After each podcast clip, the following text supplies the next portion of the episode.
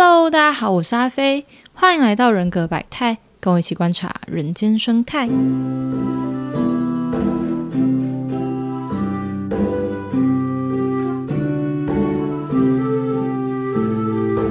今天呢是一月十八号早上十一点二十九分。那今天没有闲聊，你知道？我发现我之前太习惯有闲聊了，所以我刚刚写脚本的时候就不知道为什么觉得很卡。然后后来想一想，哦，因为我前面有一段本来都会有一段就是自己想讲话要写，但今天好像没有，所以我就写的很卡这样子。其实今天没有闲聊，原因是因为我们下一集整集都是闲聊啦，因为下一集二月初会上嘛，那会是这个节目满一周年的庆生特辑，所以我们就把所有想要讲的话都留到那边。那回来，我们上次就终于介绍完全部的认知功能了嘛，就是八维里面的八种认知功能，大概都介绍一轮了。那我本来想要录一集去介绍说什么是优势功能，然后什么是劣势功能，然后大家要怎么把前几集的那些东西整合起来。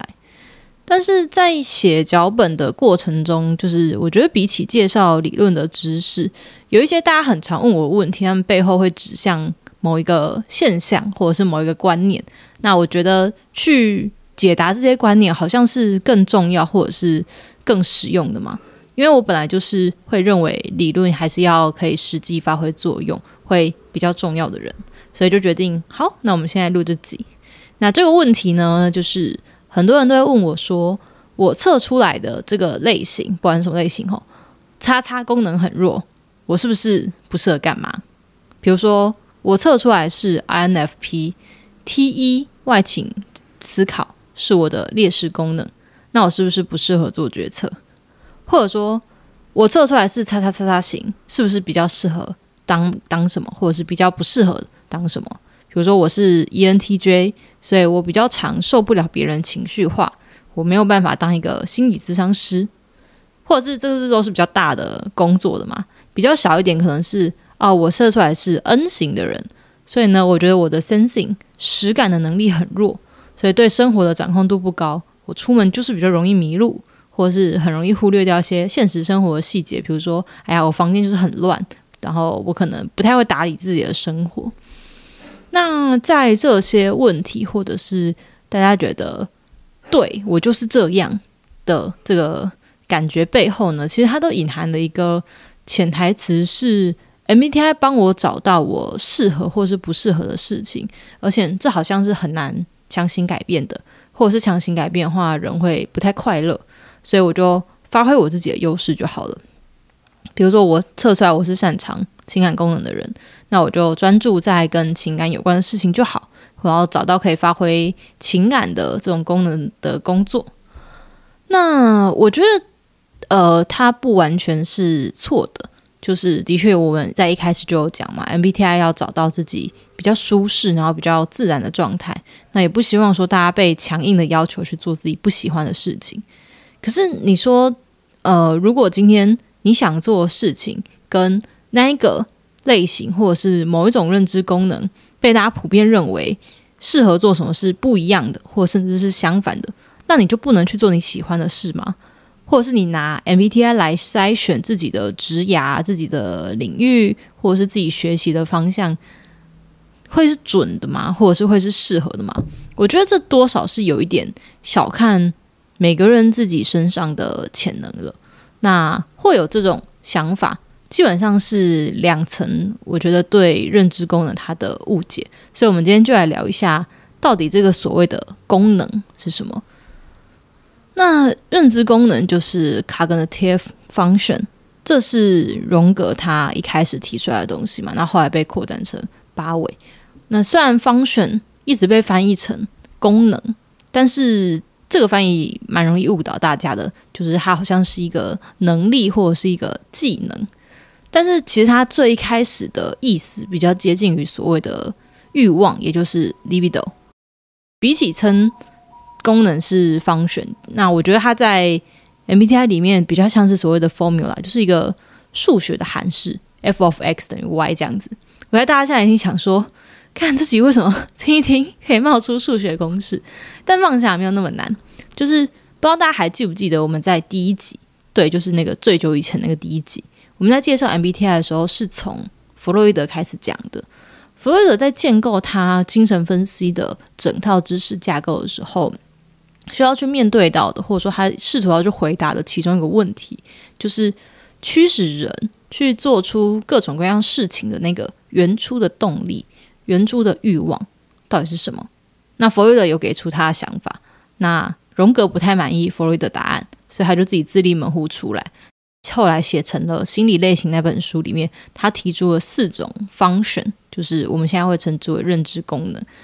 那这四种 function 就是 sensing、intuition、feeling 跟 thinking 嘛。后来被 JohnBB 拿去建成了所谓的八维模型，有了对内跟对外的区别。所以重点来了，这些所谓的 function 在一开始理论的语境下。根本就跟能力或者是技能、行为其实没有关系，它是一个动力，它是一个驱使你去做什么事情的欲望。所以说，他问的并不是你做了什么，而是你为什么要这样做。举我们上一次在讲就是 extroversion sensing S 一的那集有没有提到的？我今天伸出手去触碰百货公司里面陈列的商品，这不叫 S 一。这不是所谓的外情感官，因为这只是一个行为。但如果你说的是我为了要追求感受在逛街过程中的体验感、感官的触觉，所以我伸手去摸所有我看到的陈列的商品，那这是 S 一，因为它并不是一个单纯的行为，它也同时描述了你为什么会这样做，你是为了追求体验感、追求感官的体验而去做的事情。那实际上那个动作是什么？其实不是指很重要，它也可以是搭手扶梯的时候把手放在相反方向扶手上，因为想要知道这样做会发生什么事。诶，对我真会这样做，蛮危险，大家不要学。但这两件事情，就是对商品东摸摸西摸摸这件事，还有在手扶梯上做危险的动作这件事，如果他们都是出于想要体验、感受当下的世界，那我们会说这是 S 一的展现，因为是外情。感官的这种欲望推动了我去做出当下的行为。那那个所谓的 f of x 等于 y 的数学公式，指的就是每一种不同的心理动机配合上当时的环境情境，你可以把它想成 x，然后那个心理动机是那个 f of，就会表现出什么行为，也就是 y。所以可以理解吗？我们并没有，我们会很常说，我们不能用行动去推断一个人他的 MBTI 的原因，就是因为你。并不知道他的这个行为是不是因为当下的环境而促使的，它不一定是来自于同样一个方选，来自于同样一个函数值。我们用很数学的解法，就是你同样一个两个算式都会算出三这个答案，但是它们背后的公式很不一样啊。好，所以我们现在就会知道说，一个测出 T 倾向的人。他可能就会说：“没有啊，我也很关心我自己的情绪，然后我也可以感受到我自己的喜怒哀乐。”他的这个描述指的是关照自我情绪的能力的这个行为。那你当然会有这个啊，不管你是 T 倾向、是 F 倾向、N 倾向还是 S 倾向的人，每个人都会有关照自我情绪的能力啊。但是 MBTI 要问的是：你为什么会这样做？你这样做的动力是什么？你这样做的初始的欲望是什么？这才是去辨别说你是什么倾向，或者是你在 MBTI 里面，你可能会被归类为比较偏好哪种类型的人。那我知道大家听到这边多少一定会有一个疑问，叫做那为什么我们很常会听到说某某类型的人擅长做什么，或者是某某类型的人不擅长做什么，不适合做什么？呃，我这里的解释是：第一，这里面多少会有刻板印象的层面。就是我举一个蛮消费我自己的例子哦，因为我是 ESFP 嘛。那我的 sensing 就是 S E 外倾情感，呃，外倾实感是我的第一功能。那基本上，我们上次有说这个功能是一个很注重当下，然后很跟外界追求外界世界的体验，甚至于到追求用身体去追求某种刺激感。所以网络上有一种声音叫 S E 强的人，S E 优势的人都很会开车。很会抓那种停车的时候的距离，而且呢，他们会很享受飙车的过程。所以我那时候在学开车的时候，我就觉得哦，我一定会学得很好。但是呢，到最后就是确定完全没有那种感觉。我每次要路边停车或者要倒车入库的时候，怕的要死。然后在那个高速公路上油门踩太快的时候，我手就会不自觉还是很抓这样子。然后我真的一度怀疑说，我真的是 ESFP 吗？还是我是比较烂的 ESFP？不然哈，我为什么开车会看这个样子？所以说，大家真的不要以为只有负面的刻板印象会影响到个人。我们今天说亚洲人数学都比较好的时候，但是你数学不好，你觉得压力很大。对，那除了刻板印象的成分之外，我觉得会造成这种某某类型等于某某功能可以比别人好的另外一个原因是。呃，一来是本来相同的动力，在类似的环境下驱使出来的行为，本来就比较容易雷同。那我们之前说过嘛，当某个人偏好某一种认知功能的时候，他会很常做出相似的行为。那因为他长期练习了这种行为，或者是练习了这种能力，所以他慢慢当然就有机会变得擅长。例如说，今天偏好 F 一外倾情感的人，他们的动力是。希望维持团体的和谐跟维系外界的情感秩序，那这个动力就会驱使他们比别人更容易注意到外部，然后别人的情感变化，所以他们可能从小就比别人累积了更多安慰别人、陪伴别人，甚至是照顾别人的经验。那你可以想象，他如果长大过程中不断是这样的话，那他自然而然会在人群里面看起来比别人更体贴、更友善、更温暖。可是。这也只是可能累积这样子的经验。如果一个 ESFJ 他从小被关在家里好了，然后也没有太多跟其他人接触的机会的话，你可以想象他累积的社交经验就会比较少嘛，他累积跟人接触的机会就会比较少嘛，或者是相对是比较单一的、比较片面的。那他在人际关系里面处理的经验对他的理解非常的浅薄的情况底下，他表现出来的行为不一定就让人家觉得温暖友善。甚至可能会不如一个外形情感功能在劣势，可是从小他就接触到比较多人，看过比较多处理人际关系的经验的 INTP。不过这当然就会是一个比较极端，然后比较不健康的例子。